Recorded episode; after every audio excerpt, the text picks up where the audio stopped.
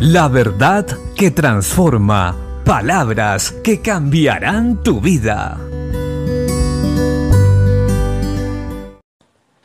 La Biblia dice en el libro de los jueces capítulo 3 versículo 10 y 11, y el Espíritu de Jehová vino sobre él y juzgó a Israel y salió a batalla, y Jehová entregó en su mano a Cusán Risataín, rey de Siria, y prevaleció su mano contra Cusán Risataín, y reposó la tierra cuarenta años, y murió Otoniel, hijo de Cenaz. En este texto bíblico podemos darnos cuenta la diferencia tan grande que hay entre una persona llena del Espíritu Santo y una que no lo es. En este caso, Otoniel fue un juez de Israel durante 40 años que lleno del Espíritu Santo permaneció en victoria e hizo que el pueblo de Dios permaneciera libre y victorioso.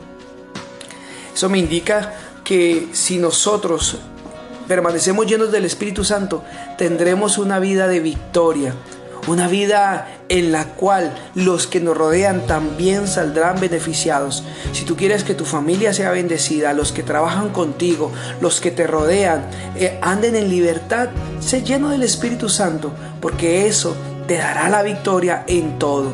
Te dará la victoria de una manera interna. Tus emociones, tus pensamientos, sueños y anhelos estarán conforme a la voluntad de Dios y no serás vencido de lo malo, sino que vencerás con el bien el mal. También podrás ser un buen esposo. Vencerás en todas las áreas de tu vida. Como esposo, como padre, como hijo. Serás excelente en todas estas cosas y serán beneficiados los tuyos una esposa al tener un buen esposo será muy beneficiada. Unos hijos al tener unos buenos padres serán muy beneficiados. Y si esto permanece durante el transcurso de toda nuestra vida, será maravilloso. Viviremos vidas plenas, abundantes y felices. Por eso hoy el consejo de parte de Dios es seamos llenos del Espíritu Santo.